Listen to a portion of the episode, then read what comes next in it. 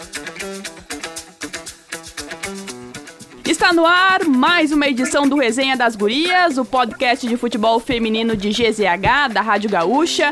Eu sou a Valéria Possamay e comigo na apresentação está Carolina Freitas. E Carol, o Resenha chega hoje com muitas convidadas e convidadas especiais. Não sei nem se eu tô com a roupa adequada, não, Valéria, para receber não me preparei à altura. neste evento de hoje. A gente tá recebendo a Elo Bordim e a Marina Stout para falar sobre o quê? Gauchão Feminino, jornalistas muito conceituadas que nós convidamos justamente para participar dessa edição do Resenha. Tivemos a, o início do Campeonato Gaúcho, a primeira rodada também, já tivemos a rodada do Brasileirão na retomada depois da Copa América. Eu vou começar com a Heloíse Bordim, produtora do Globo Esporte do Rio Grande do Sul. Chique. Uma super não. carreira. Não é verdade. É verdade, sim. Faz um trabalho brilhante também com o futebol feminino no GE. Elô, tivemos esse início de campeonato gaúcho, muitos gols. Já escolhemos, inclusive, a chuteira de ouro. Concordou Eu... com a nossa escolha? Gostou? Concordei. Concordei. Viu? Tudo bem, gente? Primeiro, obrigada pelo convite. É uma honra, um prazer estar aqui, né? Nesse que é o melhor podcast sobre futebol feminino do Rio Grande do Sul. Uh, concordei com a escolha de vocês, da chuteira. E foi um início com muitos gols, né? Na verdade, já era de se esperar, né? A gente vem vendo nesses últimos gauchões esses placares um pouco ampliados, mas na verdade a gente torce para que eles sejam cada vez menores, né? Para que a competição fique cada vez mais equilibrada, mas foi bom ver as gurias de volta, né? É, e a gente comentou, né? Foi um placar, placares, na verdade, né? De goleadas. O Juventude conquistando a primeira vitória desde a reabertura do departamento. Carolina Freitas, a nossa setorista da Serra. Aqui na região metropolitana, a vitória magrinha do Oriente sobre o Brasil de Farroupilha, né? Mas já arrancando com os três pontos. O Flamengo, atual campeão do interior, também arrancando com, com uma goleada para cima do Guarani de Bagé.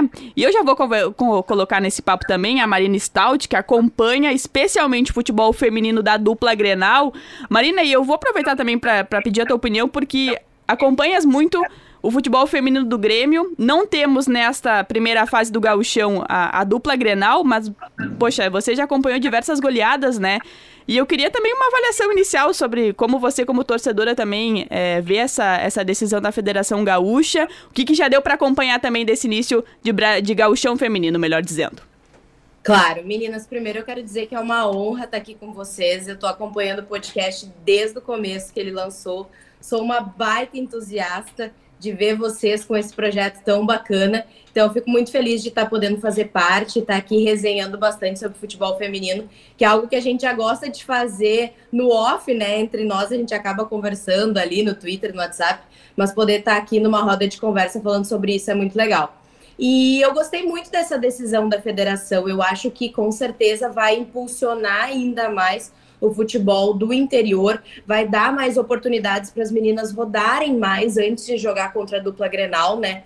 Uh, eu confesso para vocês que eu não estava esperando goleadas tão grandes assim, porque a gente vê muito mais isso acontecer com a dupla Grenal mas a gente poder uh, acompanhar os times de interior, colocando as suas meninas para jogar, tendo uh, mais oportunidades antes da dupla entrar, já, já dá um gás maior. Eu sei que as meninas entram muito mais motivadas também. Fiquei muito feliz em ver a vitória do Juventude. É um time também assim que eu, a Carol, no coraçãozinho, eu torço muito para que uh, os times da Serra também consigam é, se colocar, principalmente pelo que eu vejo é, no masculino, que hoje é os times que conseguem mais fazer frente contra a Grêmio Inter, tem sido os times da Serra, então talvez esse seja aí o caminho no futebol feminino também, para que primeiro esses times consigam e depois os demais possam vir bater de frente e jogar de igual para igual. Então eu acho que essa, esse novo formato só vai agregar, foi uma escolha muito acertada, ao meu ver, da federação, e vai potencializar ainda mais também o produto futebol feminino, né? Eu acho que os outros times vão olhar com mais carinho e as empresas, quem sabe, também olhar e achar como um atrativo para colocar algum incentivo. Carol, vamos aproveitar para repassar os resultados desta primeira rodada, até para quem ainda não não está muito habituado sobre o gauchão feminino, quem está acompanhando agora, o nosso estadual que começou no último dia 31 de julho. Né? Último domingo, né? Último domingo, e portanto tivemos esses três jogos, né? Lembrando que o Adergues acabou desistindo da chave A, então ficamos apenas com o Flamengo de São Pedro, o, Guarani o, o Guarani Bagé e o Bagé e o Elite, que vai estrear também na próxima rodada. Então a gente teve, né, a rodada iniciando com o único jogo das 11 da manhã no campo municipal, que foi a vitória do Juventude sobre o Vidal Pro por 7 a 0 Acho que a gente pode dar uma passadinha rapidinha por cada jogo, né?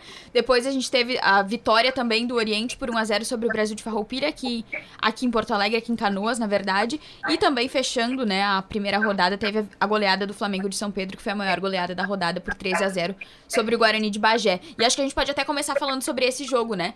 Porque a gente comentou entre nós, eu e a Valéria, e acho que vocês também devem ter pensado a respeito, que não foi uma surpresa tão grande pra nós esse resultado de 13 a 0 do Flamengo sobre o Guarani, pelo que a gente ouviu do técnico Cléo Lopes, né, quando ele veio ao resenha, e ele contou pra nós todas as dificuldades. Eu lembro que qu- enquanto ele, enquanto ele ia falando, eu e a Valéria ficávamos cada vez mais assustadas com o que a gente ouvia.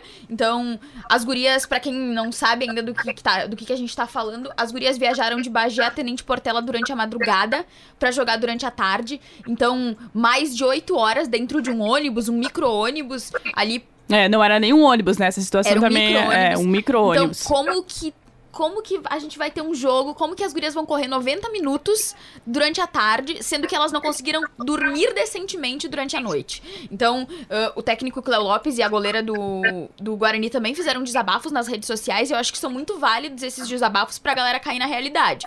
Porque criticar um placar elástico desse sendo... Porque a gente vê muito a galera criticando porque são dois times do interior, então imagina-se, né, uma realidade paralela que os dois estão na mesma prateleira. A gente sabe que a realidade é bem diferente, né? O Flamengo vem da disputa do Brasileirão A3, é o atual campeão do interior, tem, é abraçado pela torcida, abraçado pela cidade, né? A gente sabe que tem patrocínio da, do- da prefeitura, tem empresas locais que patrocinam. Tinha mais de 600 pessoas assistindo ao jogo no estádio com venda de ingressos. Então, é uma realidade totalmente distinta ao Guarani de Bagé e por isso que as pessoas têm que dar uma dosadinha nas críticas, né? Porque todo mundo pesa a mão e daí ninguém serve, ninguém presta, e é todo mundo pé duro no, no time que perdeu. É, acho que- e, e eu acho que essa é a principal questão é, quando a gente fala de futebol feminino, porque às vezes muitas pessoas falam, ah, mas parece que tá sempre vitimizando, tá sempre trazendo a história porque elas enfrentam dificuldades. Sim, a gente tem dificuldades não só no feminino como no masculino, mas é preciso trazer essa realidade antes de discutir a questão técnica, e a Elo também aqui produz diversos conteúdos pro Globo Esporte, também pode comentar sobre isso, porque... Cara, é, é uma situação assim. É a realidade, É a realidade disse, do né? interior. É a realidade do interior. As gurias que o próprio Cléo comentou que não vão conseguir treinar, né, durante o Campeonato Gaúcho. Trabalham, tem uma outra rotina, moram longe da sede do clube, né? Não treinam à noite porque tem que, tem que tem pagar. muitos o- afazeres, tem né? muitos afazeres, tem que pagar a iluminação que custa caro. Ou seja, viajam numa madrugada pra jogar contra um time que já tem experiência. O Flamengo também já, já esteve no, na- nessa realidade que o, que o Guarani enfrentou e, e graças com o incentivo da prefeitura, é, de uma melhor condição do, do título do interior também, de, de incentivos, conseguiu melhorar a sua condição. Mas assim, Elo é uma realidade também que a gente ouve muito, né? E que a gente é o que a gente mais escuta, assim, especialmente quando se fala do futebol feminino do interior. É, é, além da viagem, né, que a Carol comentou, e, e toda essa dificuldade que tu citaste, Valéria, é exatamente isso, assim. As meninas não conseguem se reunir pra treinar. E aí, quando se juntam, é pra fazer uma viagem de oito horas pra chegar em cima do laço pro jogo, sem preparação, porque não tem nem uma preparação física pra conseguir jogar os 90 minutos, porque elas não conseguem se reunir todas pra treinar. A gente fez, tentou reunir passar por todos os times, né, no, no Globo Esporte, por todos os times do, do Gauchão, e a gente sentiu bastante dificuldade de reunir realmente as atletas num dia de treino. E isso não é só uma, uma realidade do Guarani, com outras equipes também. Ah, o Elite, principalmente, também é outro time que a gente não conseguiu reunir todas elas num dia, ou, ou que um- num dia de semana, vamos dizer assim, né? Porque, ah, o Juventude foi muito fácil porque as meninas treinam todos os dias. Ah, o Tenente Portela, as gurias do Yucumã, a gente ficou um pouquinho na distância, mas a gente sabe que elas já têm um entrosamento, que elas conseguem fazer um, um treinamento mais qualificado e já vem, como vocês falaram, de outros campeonatos. Mas esses times, eles não conseguem se reunir pra treinar, então... ela- Elas passam por muito mais dificuldades do que, do que a gente consegue pensar, sabe? E aí, tu chega ali e pega um time que vem treinando, que se preparou para isso, que e tá. Que é a mesma base, né? É a mesma base do time do ano passado, então já um entrosamento. Né? Exatamente, porque na maioria desses times as meninas se reúnem de várias cidades, né? Pra jogar o campeonato. Então elas nem treinam juntas em outros momentos. Ah, aí ah, uma é de outra cidade, uma não pôde ir pro treino, uma não vai chegar a tempo. Ah, o treino naquele horário não dá para todas as jogadoras, então treina o, com o, o que o tem. O trabalho que não libera, né? O compromisso com Exatamente. o filho. Exatamente. Então, realmente, assim, é, é, essa questão, essa, essa partida em si da, das gurias do Icumã uh, contra o Guarani era um pouco desproporcional mesmo, né? Não tinha muito o que fazer nessa situação. A gente torce para que o Guarani possa fazer boas partidas. Até porque, né, como a gente falou no, no, outro episódio, eu e a Valéria, eles fazem futebol feminino por não é por obrigação, né? Então a gente espera que É. evolua. Inclusive vão disputar o Gauchão Sub-17, o Gauchão Feminino Sub-17. Então a gente sabe que tem uma vontade ali, né? De que as coisas deem certo. Só que precisa também, como o Cleo Lopes fez na publicação dele, tá lá em GZH pra quem quiser conferir, de um apoio maior, né? Da própria cidade. E quando as pessoas estão ouvindo isso, também é um apoio ir ao estádio, né? Comprar o ingresso, assistir ao jogo, gri- gritar pelas gurias na arquibancada. Então tudo é válido. Marina, até eh, eu vou pegar ah, não só a tua formação como jornalista e que acompanha o futebol feminino do Grêmio, eh, mas também como torcedora, né? Às vezes, e, e aí a gente pode pegar o, o caso até do, do Grêmio, por exemplo. Como às vezes falta a consciência, né, do torcedor, assim, eu acho que olhando as redes sociais, eh, eu acho que até melhorou muito, né? Mas de entender, né, e não olhar só o resultado, né? Porque poxa, tem uma história e antes da dupla Grenal ela, ela ter essa profissionalização que tem agora, com as meninas se dedicando exclusivamente, com salários e tudo mais, em algum momento já se passou por isso também. Né, de, de elas ter que dividirem essa, essa rotina, até chegar um clube de camisa, de ter estrutura. É, às vezes também falta uma consciência do torcedor, né? analisando. Com certeza, o futebol feminino ele foi proibido por muitos anos no Brasil. Não tem como a gente querer colocar o futebol feminino no mesmo patamar do masculino em questão de resultado. Eu acho que a gente precisa sim levar o futebol feminino muito a sério, cobrar quando precisa cobrar, reivindicar o que precisa ser reivindicado, mas a gente precisa observar que a evolução ela está muito mais atrasada referente ao futebol masculino. Então, é, até assim, eu, eu confesso para vocês que me choca vocês terem falado da questão das críticas contra as meninas do Guarani, porque eu tô numa fase agora que não tô conseguindo acompanhar muito as questões de redes sociais, como que, como que a torcida tá se portando, e eu não cheguei a ver isso, tá? Então, quando eu fico sabendo sobre isso, eu fico muito chateada, porque eu sei que outros times que hoje estão melhor estruturados já passaram por isso que é o caso do Flamengo de São Pedro, como vocês comentaram. No início também foi muito mais difícil, até as meninas conseguirem se deslocar, treinarem juntas. Foi tudo um processo. Hoje sim, elas já têm uma base, elas já conseguem treinar, elas já disputaram um outro campeonato, que isso também traz uma carga de experiência muito maior.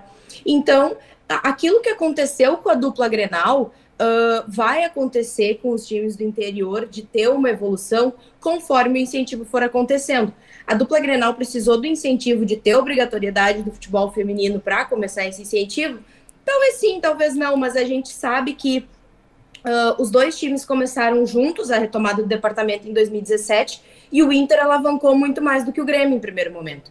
Então a gente sabe que não é somente ter o departamento, que é preciso investir, que é preciso valorizar, e isso vai da torcida, vai também da diretoria e vai também de patrocínio, vai de federação, de confederação.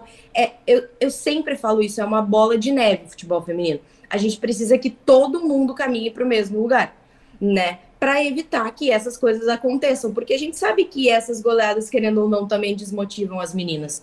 E como vocês falaram, elas estão ali por, por amor. Elas, o, o time ele não tem obrigação de ter a, a, aquele departamento, mas tem porque as pessoas querem fomentar o futebol feminino, as meninas jogam porque elas amam, porque elas querem se destacar. E isso desanima, é inevitável. Isso não é nenhum uma questão assim de escolha. A gente sabe como é para nós na nossa profissão é, quando acontece alguma coisa e a gente acaba desanimando. Então, eu fico realmente muito chateada em saber assim que essas coisas ainda estão acontecendo. Eu acho que na dupla Grenal isso deu uma acalmada assim hoje.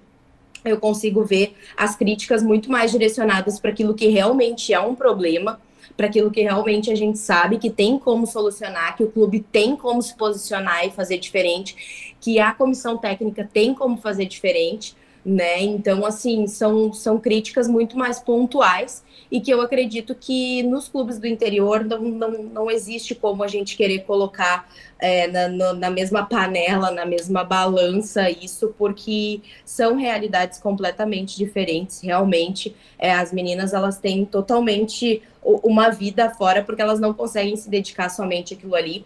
E o futebol feminino do Grêmio e do Inter no começo também foi assim, a gente sabe, até se tornar profissional, o departamento também tinham muitas meninas que estudavam e trabalhavam, faziam outras coisas além de treinar.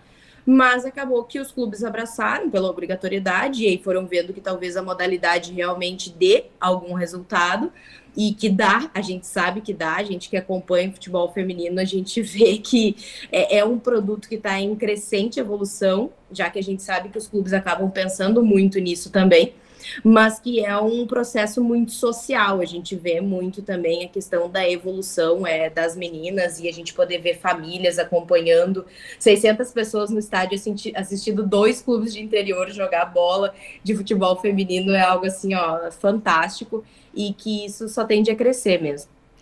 E eu queria aproveitar esse gancho que a Marina falou, né, de clubes que acreditam mesmo e as gurias estão ali porque elas realmente amam. Pra gente falar sobre Oriente e Brasil, né? Que foi a vitória do Oriente por 1 a 0 sobre o Brasil. E acho que o Brasil é um case de sucesso quando a gente fala nesse negócio de time que faz futebol feminino sem obrigatoriedade, mas que consegue os resultados, né? As gurias vinham desde 2018 sem perder para nenhum time do interior do gauchão feminino. A gente conversou sobre isso eu e a Valéria e eu vou trazer para discussão para vocês opinarem também sobre a situação do gramado, né, do Campo do Oriente.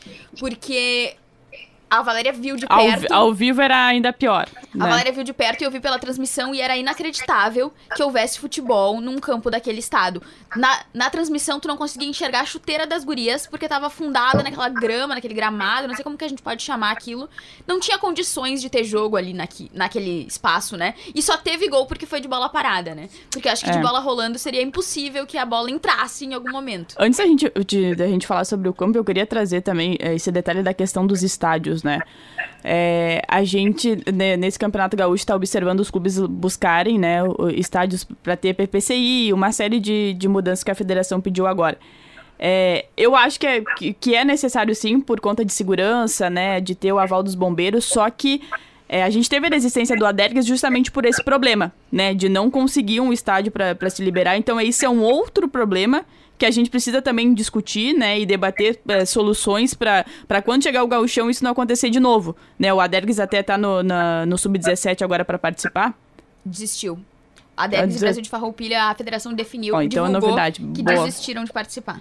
Pois é, então acredito que também possa estar ligada essa questão do, do gramado. É, porque acho que foi um pouco em cima, né, para avisar os clubes, esse conselho técnico. E, e acabou tendo o caso ouviu do. muito também, né? Dos, é, dos, das dos dificuldades. de que eram muitas, muitas obrigatoriedades, né? muitas exigências para clubes do interior, né? Que a gente entende que. Eles entendem, no caso, né? Quando eu falo a gente. Que deveriam haver essas obrigatoriedades para os times da capital, que são mais estruturados, têm mais dinheiro, enfim, mas que para os times do interior eles achavam que estava demasiado, né? Que estava demais aquilo ali para cumprir. Felizmente, só um time não conseguiu cumprir, mas mesmo assim, né, é uma baixa importante num gauchão que a gente só tem oito equipes do interior. É, eu acho que isso a gente pode, pode levantar para tratar de uma forma melhor. Eu acho que é, a Federação Gaúcha, pensando em garantir a segurança dos torcedores, eu acho isso muito importante, né? Mas a gente precisa trabalhar um pouco mais porque a maioria dos dirigentes, né, é, é uma coisa que que, que não tem muita experiência, né, de, de, poxa, de preencher protocolos, né? Muitos clubes ainda estão em divisões inferiores do, do gauchão mesmo, não estão na elite do, do gauchão masculino, por exemplo. Então, a gente, é uma coisa que a gente precisa observar e tratar melhor, né, na próxima edição. E a questão, Curias, de nem ter a opção, né? Às vezes Exato. é aquela opção que tem para jogar. E uhum. eles é. querem jogar, eles querem fazer o campeonato acontecer. Então, óbvio, botar a segurança das atletas e da torcida em risco, não, jamais. Mas a gente sabe que existem algumas coisas que às vezes não são cumpridas nem no galchão masculino, o que dirá para o feminino, sabe? A gente precisa, de certa forma, também ter um pouco de jogo de cintura, eu acho. É, ou daqui a pouco é, ter essa questão, sei lá, de a dupla Grenal, se tem um pouco mais de condições, cede o mando de campo para um time, para outro, divide o, o, gramado, não sei. Existem inúmeras opções que a gente poderia trabalhar para que não precisasse haver desistências. O gauchão feminino ele já é um, um, campeonato mais enxuto, então a gente ter uma desistência por não cumprir certos requisitos que a gente sabe que às vezes na várzea acontece, né, de outras formas. Então assim, eu acho que, que tem que ter um pouco esse equilíbrio, assim, é óbvio que a gente jamais vai querer que seja colocado em risco a vida das atletas e dos torcedores, mas tem outras coisas, assim, que a gente sabe que, que são exigências além do necessário, né? Eu acho que um exemplo disso que a Marina trouxe é o próprio Vidal, né? A gente teve em um dos treinos do Vidal e eles estavam treinando, elas estavam treinando na Orla, né? Nas quadras da Orla. Então, como é que tu vai pedir um estádio para esse né. time? Me disponibiliza um estádio pra gente fazer um campeonato, né? Por enquanto, pelo menos, elas vão mandar no Sesc. No Sesc isso. Né? Que, que é, é, a sede das Gurias Coloradas. Isso, que é a né? sede das Gurias Coloradas. Então, entra muito nisso que, que a Marina trouxe, né? Mas como é que tu vai pedir pro Vidal? Me dá um. Me dá aí um, um lugar pra gente um jogar. estádio teu, né? É, me dá um estádio teu com PPCI, com todos os documentos que. Manutenção, que fique, né? Que fique adequado dentro de todas e as normas. Um estado ok, né? É, então. E convenhamos. Aí... Convenhamos que a gente tem alguns estádios à disposição do pró de próprios times do gauchão masculino, né? O estádio do Zequinha é um estádio que o próprio claro. Grêmio usou um tempo. É, Cristo o Rei, estádio do Aimoré, Vale. São Leopoldo. É. É, então é uma coisa que, é, que a gente precisa abordar e estudar de uma forma melhor também, né? Essa, essa questão do, do local. Mas voltando para a questão do elite, do, do, do, do elite, Oriente. não, do Oriente, perdão. É, é justamente isso, assim, a, a condição e ali é, é, a sede mesmo do, do, do Oriente, né? Não, não, tem nem arquibancadas, para se, ter uma, se ter uma noção, né? O pessoal olha ali pelas grades e tal. Acho que a arquibancada tá, ok, né? A gente, ó, dá, dá um jeito ali, mas é que falta muita, muita estrutura também nesse caso né? E, e, claro que interfere diretamente no jogo, né? No, no rendimento das gurias. Do jogo, né? Na qualidade, não foi um jogo bonito e esper... eu esperava, tanto, de tanto que a gente falou, né, antes do jogo, que Oriente e Brasil fariam um grande jogo. Foi um jogo ok, não foi um grande jogo, muito pelas condições do gramado, né? Eu acho que no jogo da volta, que vai ser nas Castanheiras, que o gramado é melhor, a gente tem tudo para ter sim daí uma grande partida. E quando a gente fala isso, não é para desmerecer a vitória do Oriente, porque as gurias não tem nada a ver com isso, né? Se elas ganharam por 1 a 0, a Angélica converteu o pênalti, é por mérito delas. Elas ganharam os três pontos pontos, porque a Angélica teve mérito para converter o pênalti e garantir a vitória. A gente bate nessa questão mais é, pela e, qualidade e, mesmo do claro, jogo, né, e do campeonato. E foi muito aberto porque o Brasil, ele teve boa parte da, da chance, assim, na, na primeira etapa, né, no início, assim, do primeiro tempo, que criou muito, não, é, não à toa uhum. a goleira do, do Oriente fez grandes defesas no final do jogo também, impedi, impedindo é, o Inclusive, empate, o gol a virada. da Carol de bicicleta, né? Que seria é. um golaço que talvez concorresse com o gol da Exatamente. Exatamente. Inclusive, Carol, eu comentei com Carol sobre Carol, né? Porque a Carol me, me chamou muita atenção nesse jogo. Não, não somente é, é a Valéria que fala aqui, mas também a, ao pessoal da comissão técnica do Oriente, como a gente acompanha basicamente todo mundo junto ali, né? Marcou um golaço também encobrindo a goleira né? E, e, acabou sendo anulado por conta de impedimento, mas assim, a, a Carol é, me surpreendeu muito, assim, positivamente da qualidade dela, né? Do, no time do Brasil de Farroupilha também, enfim, é, chamou muita atenção também a atuação de Carol. E diz que Carol é pra ser um dos grandes destaques desse gauchão, né? Já tinha ouvido Carol, falar antes... Caróis são sempre destaques. É, eu Já tinha ouvido falar antes é de começar... antes de começar o gauchão, eu ouvi, fica de olho na Carol, porque ela vai se destacar. Deu um jogo, ela se destacou e o Brasil nem venceu, né? Então ela conseguiu se destacar mesmo com o resultado adverso, para ver a qualidade da menina. É, e até sobre o Oriente, eu estou aqui buscando minhas anotações, porque o gol, a, aliás, a jogada do pênalti, ela, ela, sai de uma insistência da Duda, que é lateral esquerda, então também olho também na, na Duda, lateral esquerda do, do Oriente, né, bola cruzada na área, disputa entre a Nicole e a Gil, a goleira do Brasil, e aí o pênalti foi assinalado, também teve reclamação desse pênalti assinalado, mas também me chamou a atenção também a, a Duda, né, e a Angélica também, que marcou gols, é a responsável pela bola parada do Oriente, gostei muito, time comandado pelo Thiago Cortes, o Oriente. Vamos para o próximo jogo. Vamos falar do, do Juventude, Carol, porque Vamos. a gente é, citou essa questão do, do, do, dos times do interior e acho que a gente tem um outro exemplo também que vem da Serra, que é o Juventude. Né, com umas meninas novas, né, investindo num projeto a longo, a longo prazo, buscando a base. E isso é uma coisa que, tem, que me chamou muita atenção e eu fiquei muito feliz. Os clubes do interior se preocupando com a base. O Adergues também comentou na entrevista que, no, que no, no bate-papo que eu tive com, com o João do Adergues, que é responsável pelo projeto, ele, ele destacou que o projeto mesmo assim do clube é a base né? E a gente teve o Pelotas também, isso foi uma informação é, da Gabi Luizelli, que é diretora lá do Departamento Feminino da Federação Gaúcha, comentando que o Pelotas também está investindo num projeto de base, não quis participar do adulto para investir na base. Isso é uma coisa que me deixou muito contente, né? Porque a base não é uma realidade no futebol feminino, é mais uma das coisas que a gente sempre bate muito nessa tecla. Então, o Juventude é um caso que está investindo na base também com o projeto, né, Carol? E eu acho que mudou muito, né, também. No ano passado a gente sabe que o Juventude tinha um time muito jovem, né, que as mesmas gurias que disputaram o Brasileirão Feminino Sub-18 e a Copa Gaúcha Sub-17 foram as que disputaram o Gauchão Profissional.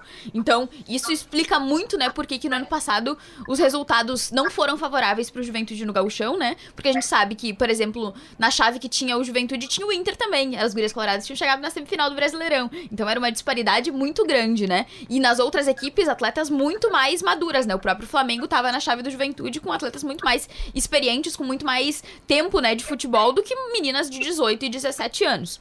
E nesse ano, né, o Juventude. Uh, mudou, mudou toda, todos os responsáveis ali, né? A Renata Armiliato assumiu a coordenação do departamento feminino, Luciano Brandalize assumiu a comissão técnica, junto com ele o Cris e o Gabi, e houve o um entendimento, né, de que precisaria de uma mescla de jogadoras mais experientes com as gurias mais jovens. E a gente sabe que isso dá, além de qualidade, mais qualidade em campo, né? Tu ter atletas mais consolidadas no futebol feminino, como a Beta, por exemplo, que foi campeã gaúcha pelo Grêmio em 2018, dá também uma confiança maior para as gurias, né? De que ali tu tem alguém que tem bagagem que tu pode confiar que a bola vai chegar ali na pessoa e tu pode ficar tranquilo que vai dar tudo certo. Então acho que essa mescla tá ajudando muito a juventude, ajudou muito a juventude a conquistar prime a primeira vitória das gurias no gauchão feminino desde a reabertura do departamento. Uh, foi 7 a 0 eu não imaginei que seria tão tão grande assim esse placar. Achei que as gurias venceriam sim, porque como a gente citou, o Juventude tá se tá treinando todos os dias, então tá conseguindo se preparar bem pro Campeonato Gaúcho.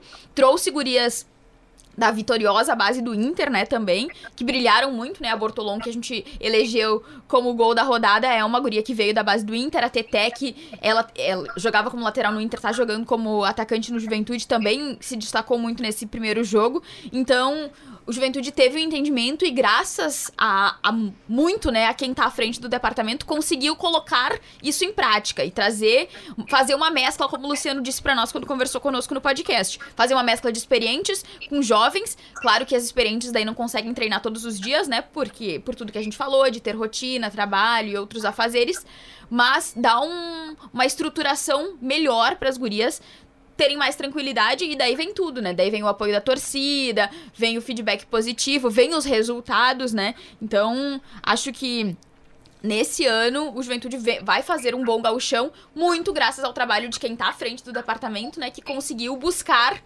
uma estruturação maior para as gurias terem mais confiança também, né? E mais amparo ali na disputa do estadual.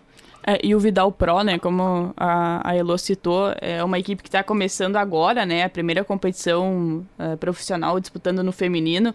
É, acho que assim, se a gente for olhar o desempenho, o desempenho assim de estreantes, tirando o Oriente que já é um time de gauchão, né, eu talvez seja o confronto um pouco mais equilibrado, né? Acho que o Vidal, o Vidal assim, teve meninos que marcando, tentando jogadas, né, tentando chegar ao gol. Claro que teve a goleada, mas, mas tivemos é, algumas atuações assim do Vidal que, que, que podem ser destacadas. E é um time que está começando também, é, aqui, de, aqui de Porto Alegre, né? Tá usando o Sesc agora como a, a sua sede para os jogos. Então também é uma equipe para a gente acompanhar, ficar de olho, né? E eu acho que assim, a rodada do Gauchão se resume sem dupla Grenal, né? Importante sempre dizer.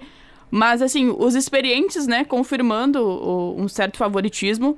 Mas, é, e os outros clubes, claro, agregando experiências, né? O, o Guarani, como a gente já, já, citou, né? Buscando a primeira vitória, né? Que é o grande objetivo nessa temporada. O Flamengo também confirmando, e, e, o Flamengo, uma coisa que eu queria destacar foi o gol marcado pela Bianca, que tem 16 anos, né? Jogou a base no ano passado, né? Ganhou espaço como profissional e a Bianca, mesmo com essa idade, parece que entra e não sente, né? Uma volante que bate bem de longa distância e, e a Bianca, que agora é Bia, né? Tem, tem chamado ela na, nas transmissões, mas para mim eu vou, eu vou chamar de Bianca mesmo. É uma menina também de 16 anos que tem chamado muito atenção. E eu acho que só para fechar assim desse jogo, eu acho que é destacar também a participação principalmente do Vidal, né? Porque é um time que tá disputando pela primeira vez, mas ele já, já existia, já era um time ali que as meninas se reuniam para jogar, já era um time formado, mas essa iniciativa de se colocar para jogar o gauchão também, isso é muito importante, porque às vezes a gente tem a impressão que ah, o time com camisa consolidado que joga no futebol profissional é o que tem que estar tá ali uh, no futebol melhor até no futebol profissional masculino, né? Uhum. É o que tem que estar tá o time ali no gauchão feminino. E eu acho que não, acho que o gauchão feminino ele abre para que outros times também entrem nessa, independente do de quanto quantos anos tem de existência, da sua né, o ideal seria que não levasse tanto em, consideração o, o, seu estádio, o seu local de treino, mas a gente sabe que isso é muito importante. Mas eu acho que é importante também a gente destacar essa participação do Vidal e a gente espera que eles sigam, elas sigam também, né? Por outros campeonatos. E vão disputar o Gauchão Sub-17 também, né? Pelo é, que isso é muito legal. E até legal. o próprio Juventude, que tem nome, né, no, no, futebol masculino, mas no feminino ainda não tinha tido essa, essa visibilidade para a modalidade. E agora sim a gente vê que realmente está sendo feito um projeto para o futebol feminino do Juventude né, a curto, médio, longo prazo, mas a gente pode ver aí essa mescla, então, das meninas mais novas com as meninas mais experientes, e que, ao meu ver, traz muito mais uh, resultados, não somente dentro de campo, mas fora. Elas conseguem trazer essa experiência para dentro do vestiário, para acalmar as meninas, para contar histórias, para que elas vejam que as coisas que elas passam hoje talvez nem são tão difíceis quanto outras passaram muito antes. Então aquilo motiva elas, olha só, a gente já tem um pouco mais de de vantagem, digamos assim. Então vamos aproveitar isso, vamos fazer a diferença, vamos é, é, vamos jogar, vamos entrar e dar tudo de nós. Então assim, eu acho que essa experiência também pode trazer muito para a questão psicológica e emocional das meninas, né? A partir do momento que elas vão entrar em campo e elas sabem que ali junto do lado delas tem uma outra atleta que, se elas cruzarem o olho, vai entender daqui a pouco o que elas estão sentindo e vai dar aquele apoio moral ali dentro, aquilo ali já, já muda completamente o norte do jogo, né? Então eu acho que esse, nesse jogo em específico, a gente tem dois exemplos é, muito distintos, mas ao mesmo tempo muito parecidos dentro do gauchão justamente por o Vidal Pro ser um time que está disputando a primeira vez, o Juventude já disputou, mas não tem essa tradição do futebol feminino.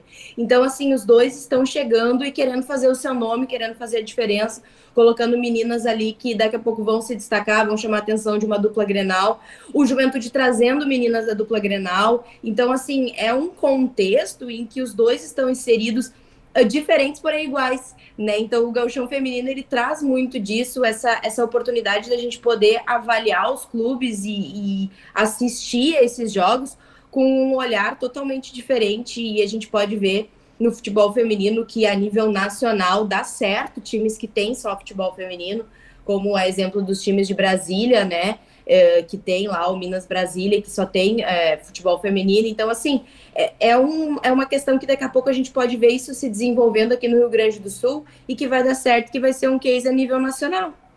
É, e eu acho que, e até para fechar um pouco dessa primeira parte de, de gauchão, uma das coisas que foi é, comentado pela Mali, né, que é a comandante lá do Elite, é sobre ter mais competições de futebol feminino aqui, no, aqui pro nosso interior. Porque grande parte delas, né, dos times, eles fazem a base no futsal, né? E claro que tem uma grande diferença quando se vai para o campo. Obviamente, se trabalha a questão é, física, né, de, de jogar e tudo mais, é, o, dri o drible curto. É, a gente sabe a importância que o futsal também tem é, quando, quando os jogadores estão se desenvolvendo, mas a gente também precisa ter mais competições também envolvendo o, o nosso futebol do interior. A, a Marli alertou sobre isso. E eu acho que a gente poderia, né? Ter uma competição ali de início daqui a um pouco de temporada. Dupla Grenal tá preocupada com outras competições ali, é o começo da temporada, tem, tem Supercopa, mas daria, né? Não, e o próprio uma futsal Copa, também, né? Uma Copa, assim, né? Que Eu pudesse... E o Luciano até comentou com a gente no podcast, eu acho que depois- desde que ele falou, eu não consigo parar de pensar nessa ideia, que eu acho que pode ser uma ideia a ser levada em, em consideração no ano que vem, do gauchão ser um grupo único, né, entre os times do interior. Claro, manter essa ideia de que a dupla Grenal entra só na segunda fase, mas um grupo único ali, nesse ano seria com as sete equipes, se enfrentando em ida e volta. Imagina, seriam 14 rodadas. Seria muito jogo, né, para as gurias jogarem. Porque a gente sabe que, como não há uma continuidade de calendário, os times se desfazem, né? A maioria dos times se desfazem e daí começa o ano, tem que começar a montar o grupo de Tudo de novo. novo. Então, volta naquela questão que a gente falou até do próprio entrosamento, né? Então, são muitos fatores ali que a gente ainda tem muito a melhorar, obviamente, né, pra... É, mas eu acho que estamos no caminho certo, né? E, e a federação é, melhorou a premiação para esse ano, tá ajudando os clubes no, no auxílio também, isso é muito importante, né? A nossa federação aqui auxiliando, né? E é isso que a gente precisa. Eu acho que a, a Marina falou a, a palavra projeto. É sobre isso, né? Precisamos ter mais projetos, né? E os clubes do interior, eu, eu tenho chamado que é o futebol feminino, o feminino que não é por obrigação, porque é exatamente isso que acontece, né? Então isso é muito bacana. Pra gente falar um pouquinho já de segunda, segunda fase, projetar, porque o Grêmio, né, um do, a- o Grêmio e o Inter vão entrar a partir da segunda fase. Mas antes disso, Marina, temos uma. O Grêmio que tem uma missão no Campeonato Brasileiro, né? Até pra gente falar um pouquinho, teve retomada depois da Copa América, né? Resta uma rodada, né? E que será contra o Corinthians. Nada mais que o Corinthians, né? Reedição da Supercopa, da final da Supercopa. É, co- como, como estamos com o coraçãozinho, Marina? Vai da, da classificação? Como é que tu projeta também essa decisão do Grêmio antes de encarar o gauchão? A vantagem é que o Corinthians também não tá dos melhores esse ano, né? A gente É consegue ver o Corinthians verdade. ali em quarto lugar. Eu acho que esperei ver isso só daqui a uns 3, 4 anos, né? Mas eu fico muito feliz em ver times na frente, mesmo que tenha o Inter ali no meio, não tem problema. Mas que a gente consiga quebrar um pouco essa hegemonia. Eu fico um pouco frustrada. É, eu falo desde o começo, assim, em ver o Grêmio tendo que lutar para se classificar. Ah, porque eu acho que o Grêmio veio numa ascensão muito boa, desde a reabertura do departamento, conseguiu manter um critério de evolução no projeto. É, não foi, não, não deslanchou de primeira, mas conseguiu ir crescendo degrau a degrau, se classificando, é, conseguindo disputar a Supercopa contra o Corinthians, jogando de igual para igual, que para mim foi um dos melhores jogos uh, do Grêmio, assim, desde, desde que reabriu o departamento, para mim aquele jogo assim, foi fantástico. E então, assim, eu fico frustrada. Eu, o meu lado torcedora se frustra mesmo. E, e jornalístico também, porque, querendo ou não, a gente, como jornalista, a gente acompanha o futebol feminino, a gente quer ver o futebol feminino uh, crescendo cada vez mais. E aí ver um time que vinha numa crescente, agora tendo que lutar para se classificar e com grandes chances de não classificar, porque a gente sabe ali que agora tem que torcer para o empate entre o Galo e a Ferroviária, e ainda tem a última rodada que é contra o Corinthians, que já está classificado, mas é sempre o Corinthians, a gente sabe como que é, né? Então, assim, é uma situação bem complicada. Uh, a gente tem agora, nesse momento, muita pressão da torcida, principalmente pela saída da Patrícia, que é uma técnica que está há muito tempo no Grêmio e, e, tem alguns bons resultados e daí outros nem tanto, e a gente não consegue entender qual que é esse fluxo dela e como que essas coisas estão rolando. Então, quando eu citei no começo da questão dessa pressão necessária e da cobrança do que realmente pode ser mudado, eu falava muito sobre isso, assim, a torcida do Grêmio agora entendeu quem tem que cobrar e como tem que cobrar. Né? A gente tem atletas muito qualificadas, a gente tem campeã da América aí, a Lorena, né? Uma baita goleira que, olha, não sei se no final da temporada ela não vai acabar saindo do Grêmio, porque ela se destaca muito. E a gente sabe que às vezes questão salarial, a gente a dupla Grenal ainda não consegue segurar as atletas para elas acabarem não tocando de clube, porque a gente sabe que tem clubes que têm um pouco mais de dinheiro e tudo mais. E hoje os, os contratos eles são de um ano, então a gente não, não tem aquela questão de cláusula que vai segurar atleta, enfim.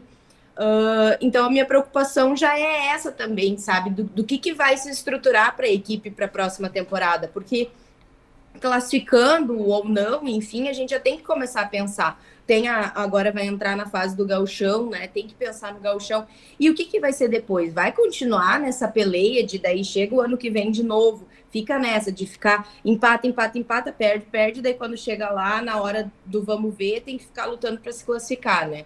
Então é bem complicado, assim, essa situação. Eu acho que a gente, com o elenco que tem hoje, dava para sim ter tirado um pouquinho mais, tá um pouco mais tranquilo nessa classificação, já tá classificado, só cumprir tabela.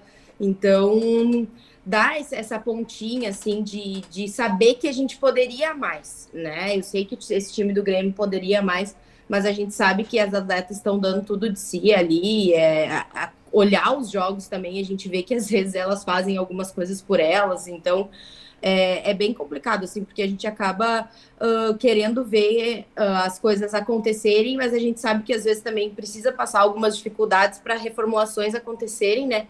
A gente só não queria que, que fosse dessa forma.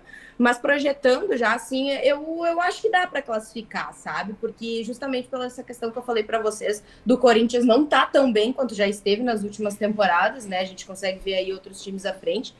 E, e os outros times que estão na disputa para classificar, claro, também vão fazer o seu melhor, mas eu ainda acredito, eu ainda confio que o Grêmio vai classificar sim e vai poder disputar essa próxima fase do mata-mata do brasileiro. Só queria entrar numa vírgula da Marina ali, que falou, falou também sobre reformulação e eu acho que tem um, um problema também, né, ali no, no, Grêmio, que no ano passado fez um, um bom, um, um, bom ano ali, né, foi super bem no Brasileirão, ali podia ter beliscado uma vaguinha na semifinal, enfim, mas depois, quando acabou o ano, 16 gurias saíram, né? Então acho que esse também é um grande problema e me preocupa muito ao final dessa temporada a gente ter uma debandada geral, né? E, é. e não eram qualquer atletas, né?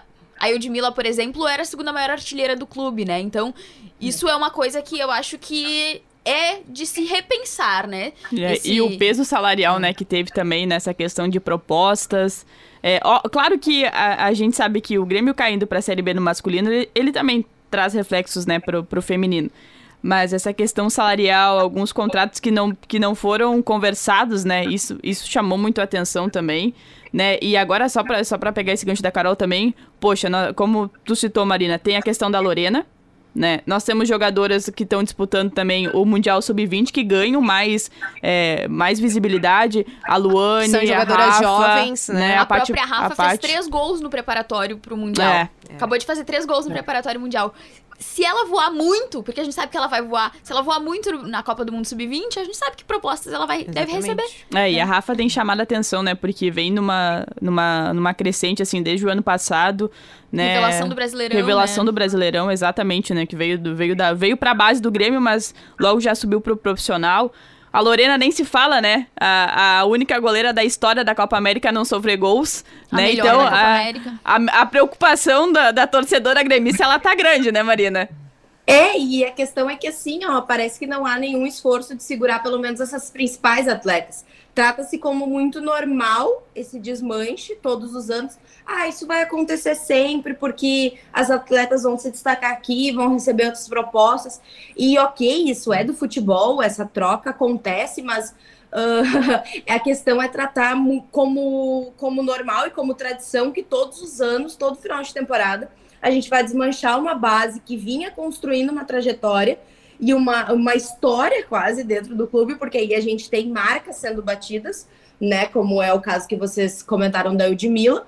Então, assim, é, é complicado porque a gente sabe que poderia haver um esforço para segurar pelo menos atleta Y, X e Z, que seja, três atletas ali que a gente sabe que é essencial para aquele time, que são titularíssimas, que são uh, que estão voando, que estão jogando em seleção e todos os anos acontece isso. E aí a torcida cobra, a torcida questiona e rola sempre a mesma desculpa, mas isso é normal, isso acontece, porque elas vão receber propostas, elas vão querer expandir. Uh, só que aí elas não ficaram nenhuma temporada direito aqui, não construíram aquilo que a gente sabe que poderia ser construído no clube e se desmancha né? Então, assim, é essa questão, esse detalhe de que a gente sabe que tem como segurar uma ou outra atleta se existir esse, esse reconhecimento pelo departamento, esse investimento.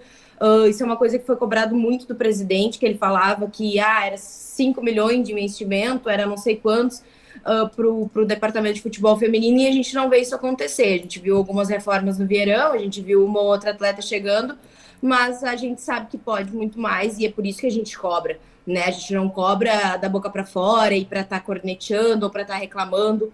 até porque eu posso falar por mim, eu tenho uma relação muito boa com o pessoal é, lá do Grêmio, principalmente na época que eu estava trabalhando muito mais uh, setorizando pelo, pelo Grêmio, né, no futebol feminino. Hoje eu, eu um pouco mais longe do futebol é, devido a outras questões da minha profissão, mas eu continuo mantendo uma boa relação e eu sinto essa abertura de poder falar e que eu acho que isso é necessário sim, porque isso mostra de que a gente quer profissionalizar cada vez mais o departamento, né? Então eu fico bem preocupada com essas possíveis saídas final de ano de meninas de seleção e outros atletas que são totalmente diferencial para a equipe hoje. É, eu acho que é importante tu reforçar o mercado do futebol feminino que está se desenvolvendo a cada ano, né? Isso é bom para as atletas, é bom para os clubes, é bom para todo mundo, mas eu acho que vai muito de cada clube de bancar algumas atletas, bem como a Marina falou, né?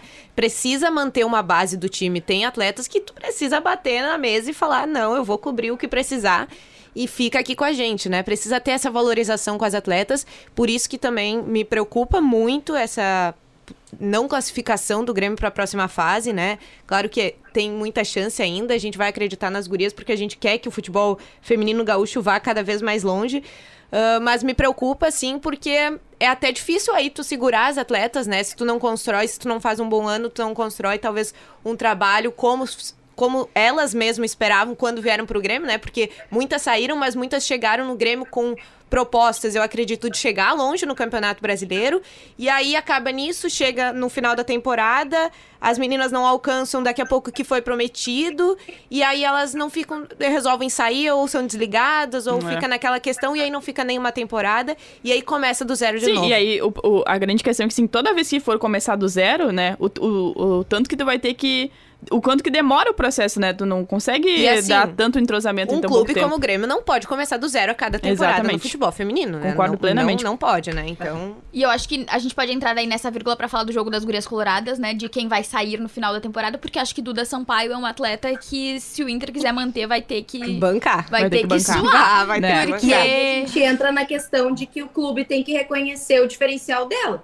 Se o Inter bater o pé e disser não, ela é essencial para nós por pelo menos mais um ano, a gente banca ela e vende outros atletas para que possa manter aquela ali e vai. A, a Fabi é um baita exemplo que, ao Exato. meu ver, já teria saído do Inter. Uhum. Mas a Bruna. o Inter bancou porque ela é a atleta cara do Inter. A gente acompanhou, é né? A, cara das é. a renovação da é. Fabi Simões foi um, um grande, uma grande novela Uma ali, grande né? negociação. Tanto é que todo final de temporada a torcida colorada fica aflita, né? Se, a, se, se ficar... essas atletas, né? A Fabi, a Bruna, a Sorriso, se essas atletas vão, vão renovar, ficar. vão ficar. Exatamente. Porque cada final de temporada elas correm o risco E daí de... os torcedores vão lá nas redes sociais e fazem uma enxurrada de outras torcidas, de outros times também. A Fabi, por exemplo, do, do Corinthians, né? Tu entrava na rede social da Fabi naquele... Quando tava meio indefinido se ela ia sair ou não. E todo mundo, meu Deus, vem pro Corinthians, vai pro Palmeiras. E a torcida do Inter, não, por favor, fica aqui. Então acho que... e ela postando mensagens, né, enigmáticas. É, Mas eu acho que, falando da Duda a vitória do Inter sobre o Santos ali de virada com uma jogadora a menos. Grande vitória do Inter, né? Deve-se muito à presença da, da, Duda em campo, né? O Maurício tinha Nossa. falado para nós que a, provavelmente a Duda seria preservada, né? E a Fabi também por estar voltando de lesão, mas a Duda seria preservada pelo desgaste, né? Pós Copa América. Então ela não jogou o primeiro tempo, mas quando ela entrou no segundo tempo, ela já cobrou um escanteio no primeiro minuto e a Belinha e fez o, gol. a entrada banco... das duas, o jogo é. muda completamente. Não, Eu fiquei pensando assim, que banco de reservas de luxo, né? Quem tem Fabi Simões e Duda Sampaio no banco, assim? Exatamente. E a condição do Inter no Brasileirão disponibiliza que o Maurício Salgado possa preservá-las no primeiro tempo num jogo contra o Santos, né? Porque o Inter já tá consolidado ali entre os quatro para classificar. Então, luta ali pela liderança, a gente sabe, com o Palmeiras, mas já tá garantido na próxima fase e já tá garantido, pelo menos, decidindo em casa esse jogo, né, das quartas de final. Então, esse luxo, digamos assim, entre aspas, possibilita que ele preserve Duda Sampaio e Fabi Simões num jogo contra o Santos, né? É. Que tem a Cristiane. Então, é, é um luxo. É um luxo. E, e até, assim, a, quando a, a Marina citou a questão de tabela, né?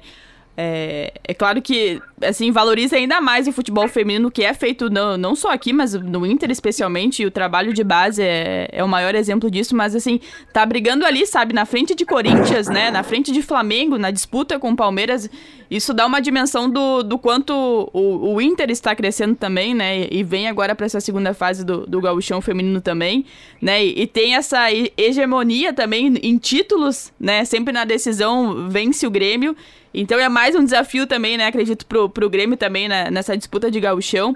Mas o, o Inter, assim, também brigando lá, lá no topo como uma jogadora de seleção. Jogadoras é, na, na base também, tanto no Mundial Sub-20, que vem agora, como no Mundial Sub-17. Então isso também é, é muito importante. E é o projeto, né? É aquilo é. que a gente estava tava comentando. E acho que até é importante a gente destacar que no final da temporada, muitas meninas também deixaram o Inter, né? É verdade. E não foi só uma, uma Inter, questão né? do Grêmio, né? Muitas gurias deixaram o Inter, mas eu acho que aí passa muito por tentar buscar esse equilíbrio que a gente veio falando lá no Juventude, que é ter aquelas atletas que são os medalhões da, as medalhões da equipe, que têm experiência e que vão colocar a mão na cabeça dessas jovens e vamos junto.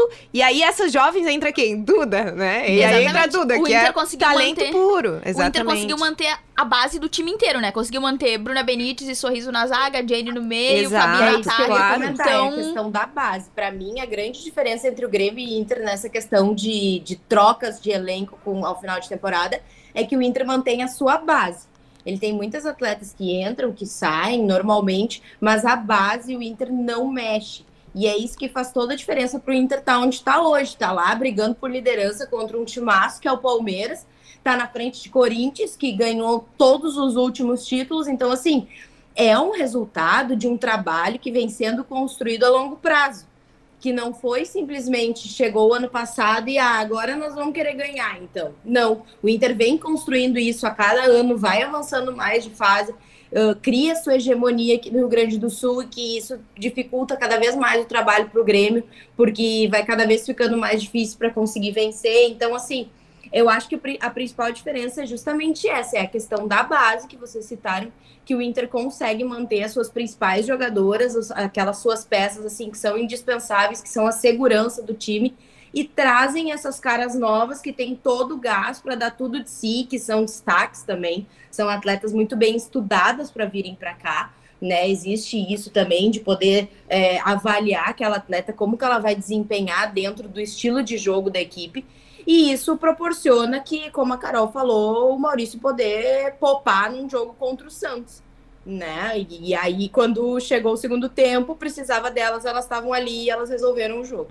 E só entrar numa vírgula super rápido, porque tá acabando o nosso tempo, que a Marina falou sobre contratações jovens, acho que a gente precisa citar a Priscila, né? É. Que é uma guria que é um coringa do Inter, né? Porque ela é uma guria que disputou, que foi campeã do Brasileirão Sub-17, foi campeã do Brasileirão Sub-20, foi vice-artilheira do Inter no Gauchão do ano passado, e é uma guria que não era do futebol de campo, né? Então é uma guria que se adaptou muito rápido, que é super humilde e que por isso, né, também consegue entregar tanto, porque ela se entrega no jogo, né? No vídeo que o João divulgou, quando ela foi convocada pra Sub-20, a Milene Fernandes está junto com ela ali falando de como ela merece isso mesmo, né? Ela de como ela bem emocionada. De como ela merece essa convocação por tudo que ela faz. E eu acho que essa guria é um exemplo de como o Inter busca bem onde ninguém tá olhando, né? Porque a Priscila era uma menina que a gente nem sabia quem era. E hoje ela vai disputar uma Copa do Mundo Sub-20. Foi chamada para dois uh, preparatórios ali pelo Jonas, que sabia muito bem quem ela era no Grenal Sub-20. Ele trocou uma ideia comigo e com a Nani ali assistindo o jogo. E a gente falou, ah, a Priscila, ele falou tudo sobre a Priscila, assim. A gente ficou, caramba, ele tá acompanhando muito. E ela ganhou uma chance, aproveitou e agora vai disputar o Mundial Sub-20. Então. São, são tantos talentos, né? E já que a gente. Eh, a Carol citou a questão de seleção, pra gente fechar o resenha de, dessa semana. Marina, vou começar contigo. É, uma avaliação desse novo ciclo da Pia. Bom, tem nada mais, nada menos que a goleira titular, né, do Grêmio e também da seleção, com, com esse desempenho é, histórico, né? Não sofreu nenhum gol, foi campeã. É, o que, que achou do desempenho da seleção, né? Estamos no caminho, né? E o trabalho da Pia. Eu acho que a Pia peitou para fazer uma coisa que há muito tempo precisava ser feita, que era reformular algumas peças uh, da seleção. É óbvio que a gente tem o máximo de respeito e admiração por todas as atletas que defenderam uh, a seleção brasileira e que, que foram o diferencial, foram o destaque para construir a história até o momento. Mas existem coisas que precisam ser modificadas e a Pia teve esse culhão, como a gente chama, e fez essas modificações necessárias. Eu gostei muito do que eu vi na Copa América. Claro que ainda me preocupa um pouco a questão de que quando a gente for enfrentar seleções europeias na Copa do Mundo, né, uh, a proporção é, é, bem diferente. Assim, eu ainda não vejo o Brasil é, tão no mesmo nível das seleções europeias, mas já muito mais evoluído do que estava na última Copa do Mundo. Eu acho que a gente vai poder ver aí jogos muito mais uh, pegados, muito mais equilibrados com uma estrutura de jogo muito bem pensada. Eu acho que a Pia consegue extrair o melhor das suas atletas, ela pega cada uma e, e tira, sim, delas a, a, o melhor mesmo. A gente está vendo aí atletas que estão se destacando também, uh, que estão sendo os diferenciais, a Debinha, enfim, que é a artilheira da Era Pia. A gente pode citar inúmeros atletas, mas eu vejo daqui a pouco até mesmo assim, como a gente fala muito dos times aqui do, do Rio Grande do Sul, até mesmo a Lorena, daqui a pouco outro, outro técnico não convocaria a Lorena, porque ela joga aqui no Grêmio, Sim. porque o Grêmio não é o time que, que tá sempre é, em Não tá no eixo também, né? É, exatamente. Então, assim, uh, a Duda já talvez outro técnico convocaria, porque ela é realmente, assim, fora da curva. Não que a Lorena não seja, mas é uma posição também meio complicada. A gente sabe que acaba que o gol ali é sempre aquelas mesmas, tem pouca rotatividade, porque é uma posição que se precisa ter muita segurança. E a Lorena provou que ela pode dar essa segurança para o gol do Brasil. Então, fico muito feliz de ver ela lá, de ver conquistando, de fazer, fazer história, é, sendo uma goleira que não tomou nenhum gol durante a competição. Então, assim, os jogos que eu consegui assistir, eu fiquei muito feliz com o desempenho do Brasil. E acho que para a Copa do Mundo a gente está sim no caminho certo. Ainda tem um ponto que outro para ajustar, porque a gente vai enfrentar seleções de magnitudes muito maiores, mas uh, não dá para duvidar de que a Pia está fazendo um bom trabalho. Eu gosto bastante de, do, do que ela está prevendo assim para o futuro da seleção. Esta é Marina Stout, jornalista, também representante do Grêmio aqui no Resenha das Gurias. Marina, muito obrigada por esse bate-papo, por essa presença aqui conosco. E por favor, volte sempre, sempre quando quiser. Estou sempre à disposição. É um prazer falar com vocês. É muito gratificante para mim mesmo poder estar tá aqui conversando sobre futebol feminino, que faz parte de, de muita coisa na minha vida. Então, fiquem à vontade. Quando quiserem me chamar, eu vou estar tá sempre palpitando por aí. Obrigadão. tá fechado. Bom, e também para seguir aqui o nosso, o nosso bate-papo para fechar o resenha desta semana, Heloíse Bordim. Seleção brasileira, Pia, Lorena, Duda Sampaio, quem você, quem você quiser avaliar.